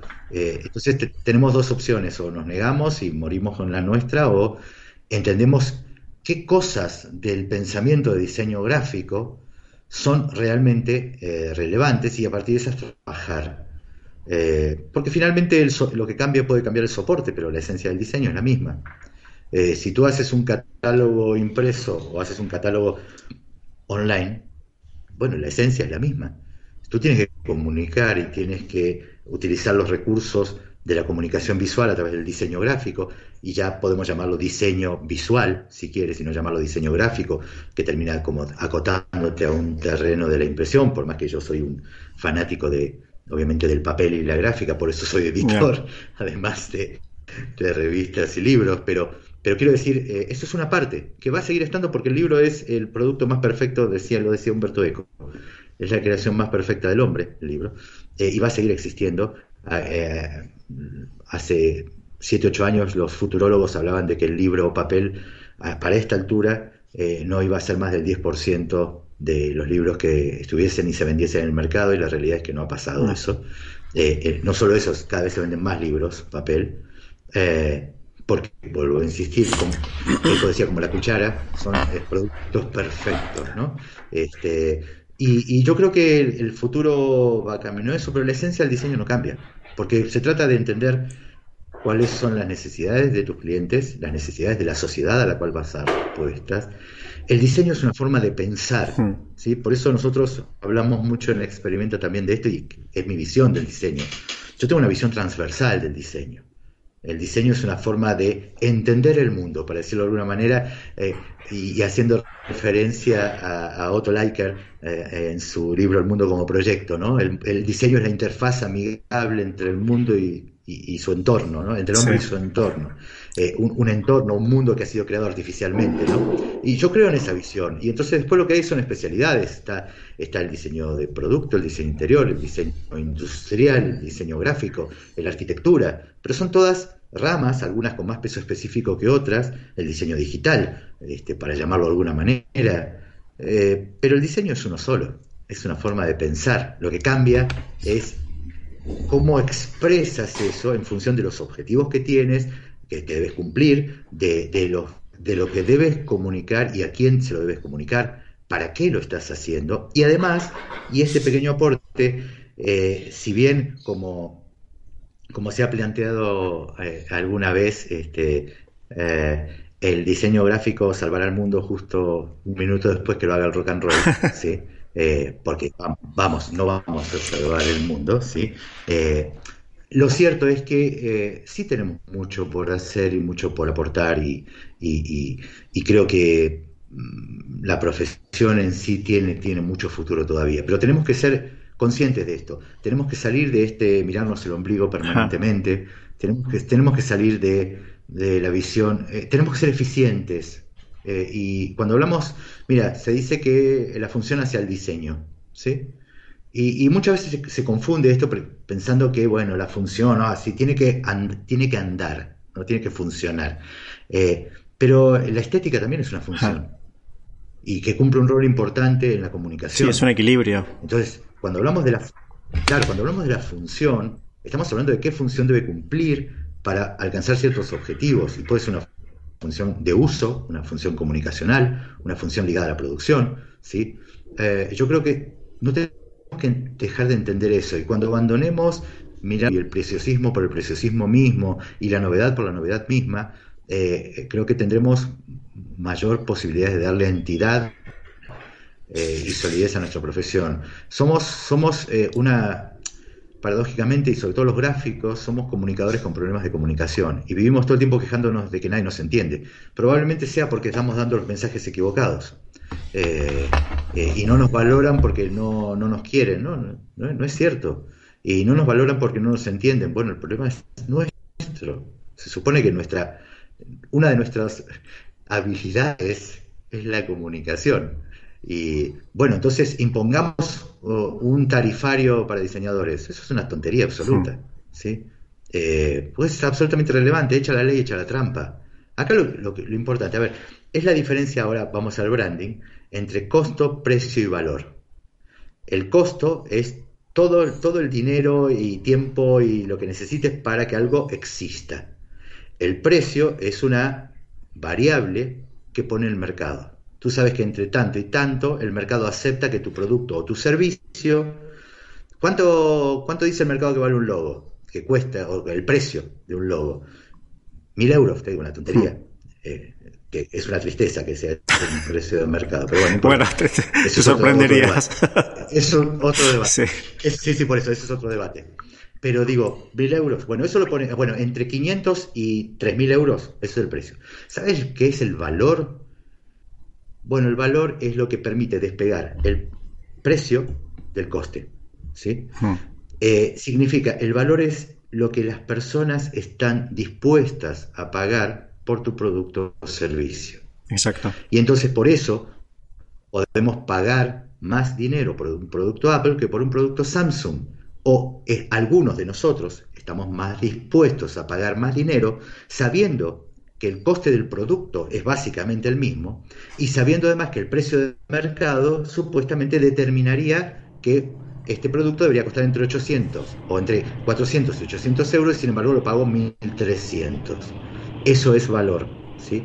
Entonces el problema que tenemos en el mundo del diseño, en todo caso, es que no hemos sido capaces, hasta hoy por lo menos, de explicar cuál es el valor del diseño y cómo eso impacta en un beneficio económico directo para aquel que está contratando un buen servicio de diseño, de branding, de publicidad, de marketing. Y, es algo que nos enseña, ¿eh? El tema de... Hay profesiones decía, es algo que nos enseña el tema del, del, valor a uno mismo como profesional y al final estamos, eh, cuando me lo invento, un, un alumno o una alumna salen ya de, se reciben como diseñadores, como diseñadoras y, y, se meten en el mercado del diseño y está en una zona que se llama de commodity, ¿no?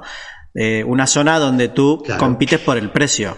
Entonces de ahí que a veces ves precios que dices, ostras, es que haces dos reuniones y ya te lo has pelado, el presupuesto.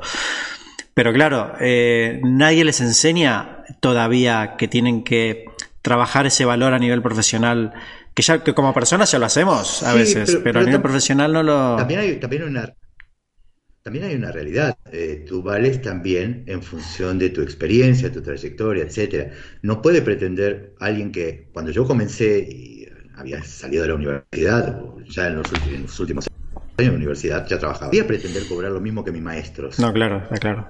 Pero también es cierto que mis clientes no eran los clientes de mis maestros. ¿Sí? Está claro, porque hay también mucho espacio en el mercado de pequeños emprendimientos que van creciendo del mismo modo que tú creces profesionalmente y tú puedes ser una excelente compañía para ese sector. Claro que no tiene sentido, si tú a estas alturas, y, lo digo sin ningún tipo de soberbia, si tú a estas alturas me pides que te diseñe un logo por 200 euros, no lo voy a hacer, pero no porque soy malo, salvo que sea una causa este, que me interese y por lo tanto te lo voy a cobrar, pero quiero decir, eso es otro tema. Pero ¿sabes por qué no lo voy a hacer? Porque mi valor de hora profesional, mi tarifa hora profesional, es mucho más alto que eso. Eh, entonces yo pierdo dinero, aunque no lo creas, porque ya en impuestos pierdo dinero por eso. Pero alguien que recién empieza sí puede cobrarlo. Y está bien que lo haga. A veces, ¿cuántas veces hemos perdido clientes por presupuestos? ¿Sabes qué es lo que he aprendido con el tiempo? Que ese cliente no era para mí, no era mi cliente. ¿sí? Y, no estoy hablando de que yo creo que soy la, la hostia y que, y que si a mí no me pagan 100.000 euros no trabajo nada. Eso es una tontería también absoluta, como, tarifario. decir, vale, yo trabajo, soy un trabajador, soy un currante dentro de esto eh, y entiendo, pero además entiendo cuál es la problemática de mi cliente, cuál es, cuál es la posibilidad que tiene mi cliente también. Pero también pasa otras cosas, ¿no? Un cliente que, que te quiere pagar dos euros por un proyecto que él va a explotar durante 10 años y la verdad que es un tanto hmm. injusto también. eh, eh, también hay que pensar desde esa perspectiva. Si, mi, mi, trabajo hace que tu producto exista durante tanto tiempo y que ganes dinero, es justo que tenga una retribución como corresponde.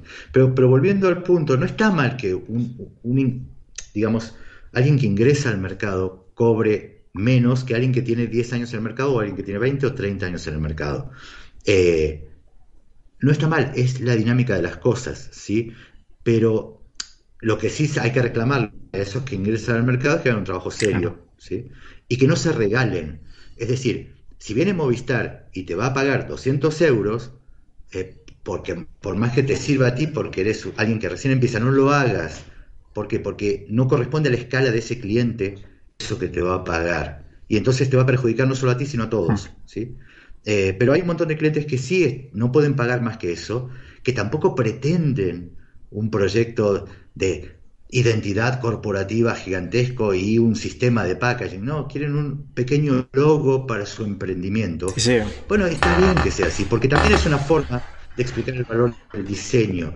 Y si esta gente entiende que a partir de eso le ha ido mejor eh, y tú has dado un buen trabajo, empieza a valorar. Y ahí es donde sube el valor de la profesión. Eh, y tenemos que asumir esto y tenemos que saber explicarlo. Si no lo hacemos, vamos a seguir quejándonos siempre. Somos una profesión de quejicas absoluta. O sea, vivimos, somos los incomprendidos del mundo, ¿no? Este, nadie nos quiere, nadie nos paga, todos nos niegan. Y no es cierto, ¿sabes que no es cierto? ¿Sabes que nos ha pasado? Vamos, seamos francos, todos tenemos clientes que reconocen nuestro trabajo, que nos quieren, que, que, que nos pagan lo que pueden y lo que entendemos nosotros que es en esa negociación apropiado y que valoran nuestro trabajo. Sí que los hay. Pues, si no parece que todo, todo está mal, y no está todo mal. Eh, nuestra profesión tiene un montón de cosas buenas eh, y, tiene un montón de clientes agradecidos, eh, generosos y que co-crean con nosotros, que esto es lo importante. Este, siempre tenemos estos memes del, del, digamos, del cliente que te dice sube el logo, baja el logo. pero eso es, obviamente, es un meme. Pero, a ver, lo mejor que te puede pasar a ti como diseñador es co-crear con tu cliente, que es quien entiende en principio, su negocio. Probablemente no entienda cuál es el problema que está teniendo su negocio en la comunicación y por eso te contrata a ti, ¿sí? Pero tienes que escucharlo. De eso se trata. En branding, y lo digo en Éxito Brands, todo se trata también de escuchar a las mm. personas. Eh, si no entiendes eso, no entiendes de diseño, no entiendes de branding, no entiendes de comunicación. Eh, entonces yo creo que también tenemos que salir un poco de esta dinámica de que nos quejamos y que, nos, y que el mundo no nos comprende. Y joder, la profesión como tal tiene más de 100 años, vamos. Como profesión ya de diseño, ¿sí? no te estoy diciendo desde las cuevas de Altamira. Este, eh, entonces, bueno, tan mal no nos ha ido. Sin, algún reconocimiento debe haber en lo que hacemos, ¿no? Eh, es cuestión de entender cómo dar valor a esto y dejar de quejarnos y, y trabajar en eso y, y ser más activos en la forma en que lo comunicamos, lo decimos, lo explicamos. Después habrá gente que no lo quiere entender y bueno, esto sucede en todos lados, ¿sí? Pero seguramente serán más los que lo entiendan, los que lo asuman y los que entiendan que esta es una relación de mutuo beneficio. Hmm. Yo, no te, yo no te quiero estafar como diseñador para venderte un logo a 10.000 euros. Yo quiero hacer que tú ganes dinero, que tengas una buena imagen que te va a permitir ganar dinero, que tengas una buena presencia, que que tengas una buena estrategia de comunicación o que tengas un buen branding, si trabajas en branding, ¿sí? ¿Para qué? Para que te vaya bien, porque si a ti te va bien, a mí me va bien. Eh, de, eso, de eso trata, y en esta visión de este, de este mercado capitalista con rostro social que yo intento, a, la que intento aferrarme, aunque sigue siendo un perro verde, eh, funciona de ese modo, ¿no? Eh, colaboración, co-creación, ¿sí? y respeto. Claro. Transparencia y honestidad eh, yo tengo, he tenido y tengo clientes que te dicen, mira, Marcelo, no podemos pagaros más que esto y, te explico, y, clientes que te explican por qué no te lo pueden pagar. Y tú dices, vale, yo como te confío en ti, te conozco y me interesas, vamos a hacerlo de este modo. Y, y, yo te voy a acompañar en esto. Obviamente, yo también voy a recortar mi prestación en función de esto, ¿sí? Pero, pero no para que pierdas, sino para que se ajusta la relación. Eh, se trata de eso, eh, se trata de hablar, de dialogar, de entendernos. Yo sé que es difícil. Y, un trabajo más de algo que se, que se, que se viene hablando además sobre hacia dónde vamos, como en el sector del diseño gráfico, que, estamos dejando un poco atrás el, tema de la formalización a nivel, a nivel gráfico, la mera formalización, y convirtiéndonos cada vez más en consultores a nivel de, comunicación y de, y de, imagen visual. Y es lo que estás explicando, ¿no? Al final, eh, me lo invento, pero igual un 60-70% del trabajo que hacemos con un cliente es consultoría. Y no, y no sabemos que lo estamos, no lo hacemos conscientemente. Te digo más, eh, según nuestro propio cálculo, nuestra propia agencia, el 90% del trabajo que hacemos es consultoría. Pero tú dices, ah, les, vendes consultoría. No, no, no, no, hacemos una etiqueta de vino, hacemos una etiqueta de vino. Pero de esa etiqueta, del tiempo que le dedicamos, el 90% fue consultoría. Eh, eh, ¿Por qué?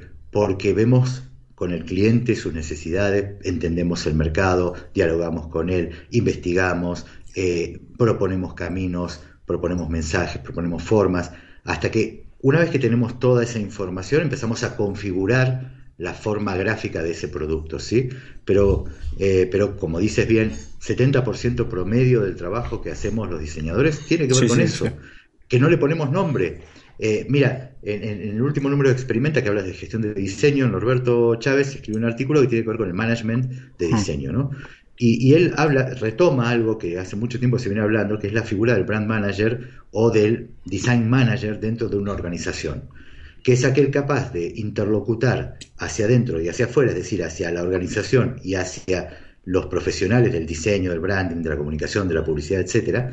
Eh, no es alguien que se ponga a diseñar en el sentido más eh, pedestre de la palabra, eh, pero que es alguien que puede entender y explicar hacia adentro la problemática a la que se van a enfrentar y es alguien que puede pedirle hacia afuera, para alguna manera, a, los, a, los, profesionales de acuerdo a las necesidades que tienen.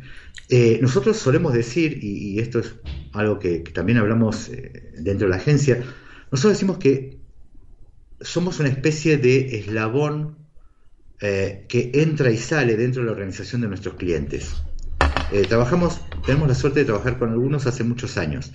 Eh, si bien no somos parte de organización de ese cliente, eh, nos sentimos y nos hacen sentir nuestros clientes de ese modo, que somos parte de eso. ¿Por qué? Porque trabajamos lo que decías, eh, la cuestión estratégica, trabajamos la parte de consultoría, recomendamos, ayudamos a pensar y pensamos con, nuestro cliente, reflexionamos sobre... y, yo creo que no hay nada que, te permita más. A ver, eh, sí, esto es muy sencillo. Eh, nosotros somos diseñadores. Eh, entendemos, en principio entendemos de diseño. Hmm. ¿sí? y trabajamos con clientes de cualquier tipo de actividad, desde un centro cultural hasta un banco, hasta una empresa de lácteos. Yo no puedo ser especialista en todas esas áreas. Quien mejor entiende el área es mi propio cliente.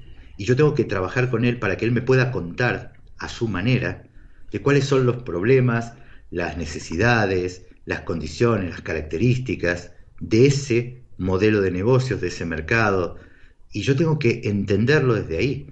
Eh, es mi socio en esa situación, mi cliente. Y el problema que él tiene, que es resolver cómo comunicarlo, cómo posicionarse, cómo, cómo definir una identidad visual, cómo generar una campaña o lo que fuera, ese es un problema que yo voy a resolver porque es mi área de expertise. Y ahí él, en esa, en esa dinámica del diálogo, así como yo confío en su visión en muchos mm. aspectos y le sumo a esa visión mi conocimiento del mercado, él también tiene que entender, ahí está la cuestión del valor, en que lo que yo le voy a proponer considera todo eso de lo que, lo que estuvimos hablando y diciendo, y que lo va a poner en valor para él. ¿sí? Eh, y ahí está el voto de confianza del cliente. Eh, y creo que en esa, en esa dinámica es donde mejor, eh, mejor producto y, durante más tiempo se desarrolla en el campo del diseño. pero bueno, es lo que estoy contando, creo que para la mayoría de los colegas que nos estén escuchando o viendo en algún momento, incluso parece una verdad de perogrullo. Es, sí, es lo que hacemos sí, sí, Sí, Vale. No, le hemos puesto nombre, pero. Pero de nada. Pero de nada sirve que lo sepamos entre nosotros y no lo sepa el resto de la gente, que no son los que son los nosotros, ¿sí? Porque finalmente nosotros trabajamos para la gente, trabajamos para una sociedad, trabajamos para una empresa, trabajamos para un, un ecosistema particular, eh, social, cultural, político, económico, lo que fuere. Y esas personas son las que deberían comprender la naturaleza y el valor de nuestra oferta. Entonces, a veces es muy difícil. Justo estos días estábamos hablando de esto en el estudio, ¿no?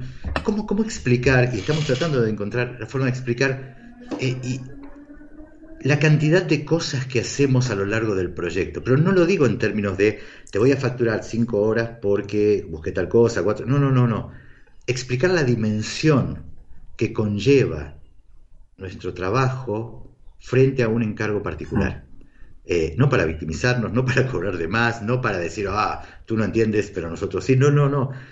Es para que veas, ponerlo de manera clara y concreta, ¿no? Yo creo que si pudiéramos hacer esto los diseñadores en general, eh, creo que, nos iría bastante mejor a todos.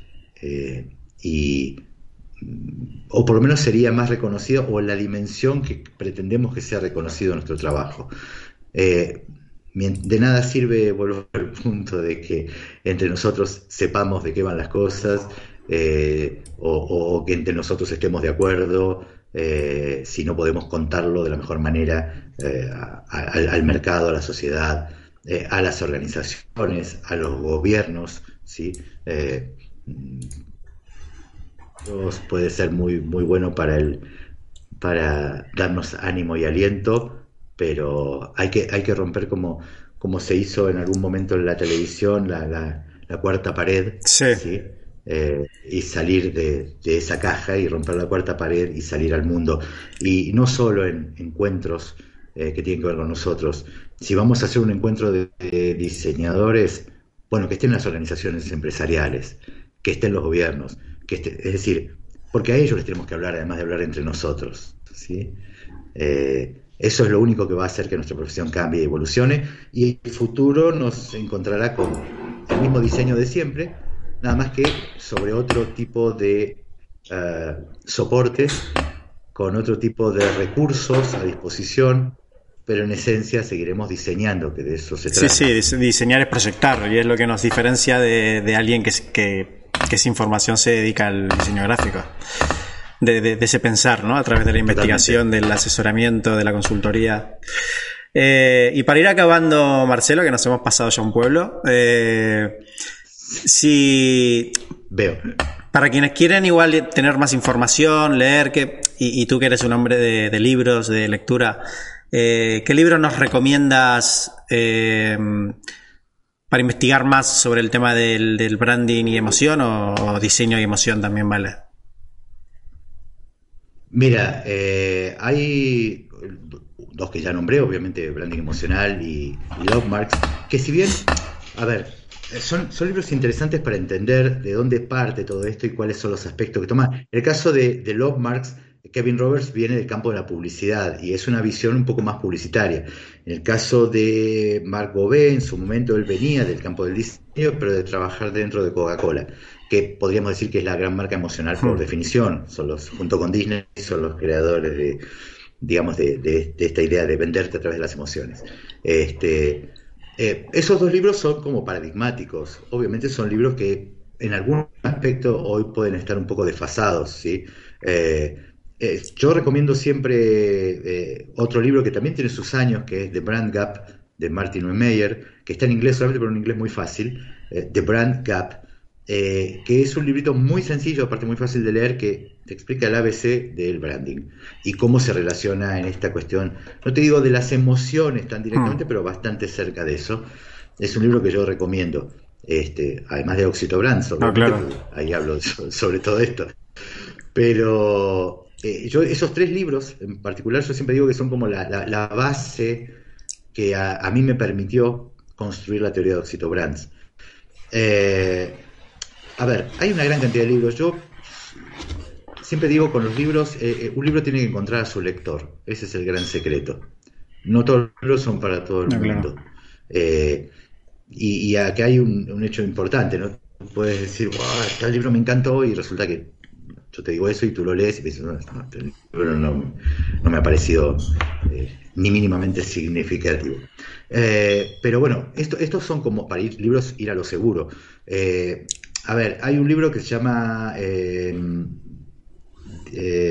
Más que Palabras, que es de, me acuerdo, espera que me acuerdo el nombre ahora, de Wheeler, de Alina Wheeler, que es un, que está en español, este eh, sí, diseño, diseño, no, es, ah, ya me voy a acordar el nombre, eh, que también lo recomiendo, que bueno, lo recomiendo de hecho en la bibliografía de Oxito Brands, que es un libro que explica muy bien el paso a paso del branding y, también incorpora esta cuestión de las emociones y los, las cuestiones humanas, eh, que también es un libro recomendable.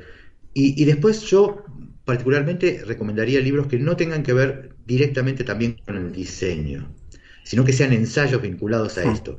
Desde ensayos reflexivos, eh, por ejemplo, nosotros hemos editado Cara a Cara con el diseño de Joan Costa, el último libro de Joan Costa. Y es un libro muy interesante, porque es un libro que reflexiona sobre la comunicación, sobre cómo nos, conectamos, etcétera, y que nos suma como diseñadores. O también puedes leer un libro de Kotler, como Marketing 4.0, que te está hablando también de eso, ¿sí? De, de Philip Kotler. Y, es un libro supuestamente de marketing, pero en realidad es un libro que también habla de, diseño de ah. comunicación, de algún modo. Eh, es decir, en ese sentido, los, diseñadores tenemos una particularidad que tiene que ver con esto de nuestra capacidad de eh, conectar. Nosotros, si hay una particularidad que tenemos, esta capacidad de conectar ideas y conceptos diferentes, ¿sí? que andan vueltas con el fin de obtener una solución específica. ¿no? Eh, y en el, en el, mundo de los libros yo hago la misma recomendación, es decir, eh, nutrirse de muchas cosas. De hecho, un planteo que yo tengo para el editorial justamente es esto de tener libros que no son específicamente de diseño, por más que obviamente tenemos libros de diseño, muchos, eh, sino libros que toquen temas que están relacionados de manera directa o indirecta con el mundo del diseño.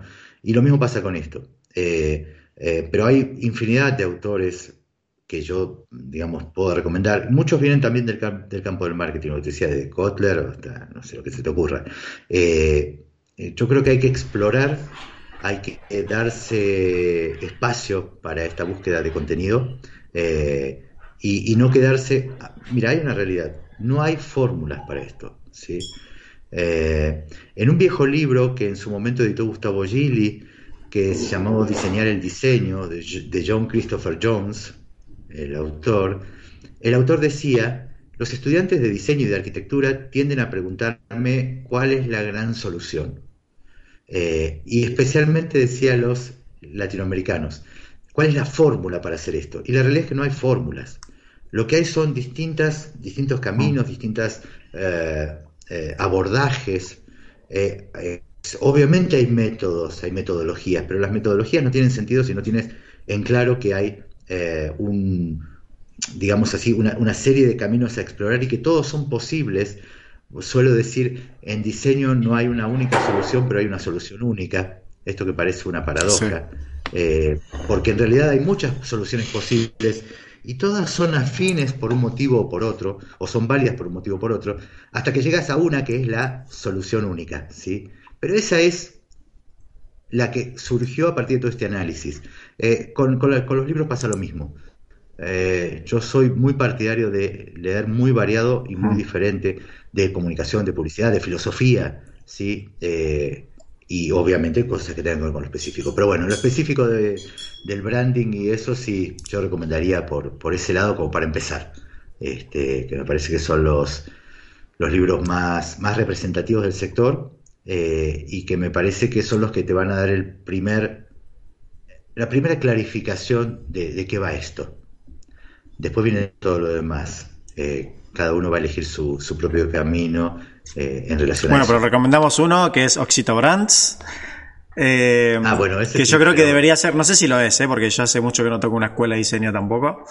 pero, pero yo creo que debería ser de, de obligada lectura para entender también de dónde viene. O sea, porque cuando tú entiendes las bases de los conceptos y de las cosas, en este caso las, las bases de la conexión emocional de las marcas eh, o de la conexión emocional a través del diseño eh, con, con, las personas, si tú sabes de dónde viene es mucho más fácil aplicarlo de una manera mucho más natural, que no sea forzada. Sí, mira, en, algunas universidades en Chile, en Colombia, en Argentina, en Perú, eh, las ediciones anteriores de Oxito Brands ya formaban parte de, sobre todo en, las especializaciones en branding o en las maestrías, eh, forma parte de, la bibliografía recomendada y en algunos casos la bibliografía obligatoria. Eh, tengo, como te contaba, tengo 35 años de académico, ¿sí? pero cuando escribí Oxytobrans la primera vez, mi primer objetivo fue no hacer un libro academicista. Sí académico, en el sentido de que lo que dice tiene sustento, pero no academicista. O sea, no hacer un... Mira, en... Em, eh, eh, una persona muy conocida aquí, este, en, España, eh, dueño de una cadena de hoteles muy famosa, ¿sí? Tiene un libro que escribió hace muchos años que se llama Más ideas y menos masters. Estoy hablando de Quique Sarasola. Eh, Quique Sarasola en su libro Más ideas y menos masters le dedica unas 6 u 8 páginas a Oxitobrands. Y estamos hablando de la primera edición. Y al punto tal de que él define a su propia marca y a su propia empresa como una Oxitobrand. Pero hay una cosa que dice Quique en su libro que a mí me, me encantó, que fue Marcelo Guión no es un tío que escriba eh, ladrillos ilegibles. Es una persona que escribe de manera cercana, clara y didáctica. Y, a mí me parecía como que eso fue, bueno, ok, ese era el objetivo hmm. del libro. Que pueda usarse en el campo académico, obviamente, pero que lo pueda leer cualquiera. Sí, sí, sí. Eh, eh, y que lo pueda entender y pueda entender de qué va esto. Porque el libro tiene una doble función, o, así como estamos hablando hoy de todo esto, eh, hay una doble función, una que tiene que ver hacia el adentro, hacia los profesionales, los colegas, contarles mi idea, mi historia, eh, cómo creo que debe ser, etcétera, y con, digamos así, con algunos tips eh, discursivos que tienen que ver con la profesión, pero también contarle a los otros de qué va lo que hacemos y, por qué es importante lo que hacemos. finalmente, cuando planteo Oxito Brands, termino definiendo esta relación de confianza, digo que se construye lo que denominamos eh, el, eh, el, círculo virtuoso de afectividad y confianza, que es lo que se produce, ¿no? Si te conocen, eh, te quieren, si te quieren, confían, si confían y no defraudas, si confías y no defraudan, te siguen queriendo, te compran y te vuelven a comprar. De eso se trata. Espera que pongo el, porque, estoy aquí con, la aspiradora. Eh, sí, sí, sí, sí, sí, sí. Bueno, es que es eso, es, eh, es, eso al final, ¿no? De, bueno, lo que comentábamos antes también, de, de que como diseñadores también necesitamos tener esta, esta parte, ¿no? De, de conocer hacia dónde vamos, qué hacemos y cuál es la función de nuestro trabajo, que al final es, es, es comunicar y yo creo que lo podemos resumir en comunicar y conectar. Más allá de que sea bonito o no, o estéticamente aceptable o no, que es importante también, porque la belleza también es parte de la comunicación, ya lo decías antes. Eh, pero bueno, Marcelo, me ha encantado, ¿eh? me ha encantado esta charla y estoy seguro que si nos tiramos acá una hora más, dos horas más, eh, seguimos. ¿eh? Esto ya haremos. Este, eh, para el Blanc te vienes, ¿no? Este año te, vienes para te vienes para acá, ¿no? Voy a intentar. Venite y hacemos un, este, hacemos un asadito o algo. Vale. Y seguimos largo y tendido con, esto. ¿Vale? Con todo, con todo gusto. Este, nada, gracias por la no, invitación. No, por aceptar, de verdad. Podríamos hablar horas sobre estos temas que además me gustan, me apasionan, me interesan son los que trabajo además todos los días, que esto es lo importante. Nosotros siempre decimos, tenemos una suerte, eh, bien o mal, eh, a veces mejor, a veces peor, pero vivimos de lo que nos gusta hacer. Esto es una gran cosa. Eh, es, un, es una, digamos así, es una bendición, para decirlo de alguna manera más mística, que tenemos y que no todo el mundo puede decir. y francamente a mí me gusta lo que hago. Por eso nos pasa que trabajamos horas y horas y nos echamos horas y horas y horas y días y no tenemos feriado ni... y, no lo vivimos como una tortura, digamos, lo vivimos porque nos apasiona. Mira, una, breve, el otro día estaba con, con Xavi Mariscal y ya me dice, a veces me pasa que no me doy cuenta y estoy, estoy, son las 3 de la mañana y veo que no quedó nadie y me dicen, tío, hay que cerrar porque mañana hay que arrancar a las nueve, 9, 8 y media, 9 aquí. Y, y, yo me encierro en lo que estoy haciendo y no porque tengo que terminarlo, sino porque disfruto de lo que estoy haciendo, ¿no? Y, yo creo que eso nos, nos representa a todos de una u otra manera, ¿no? Eh, a nosotros nos gusta eh, hacer lo que hacemos, nos encantan los problemas que nos genera lo que hacemos, digo los problemas, enfrentarnos a los desafíos de nuestro trabajo. Eh, a mí cuando me dicen, hay gente que se queja y dice, no, pues este cliente siempre trae problemas, digo, qué bendición si lo que nosotros hacemos es trabajar sobre los problemas. Me encanta que me traigan problemas. Si me lo traen resuelto no me necesitan. No, claro. ¿sí? Eh, mi, trabajo es resolver problemas, entre otras cosas.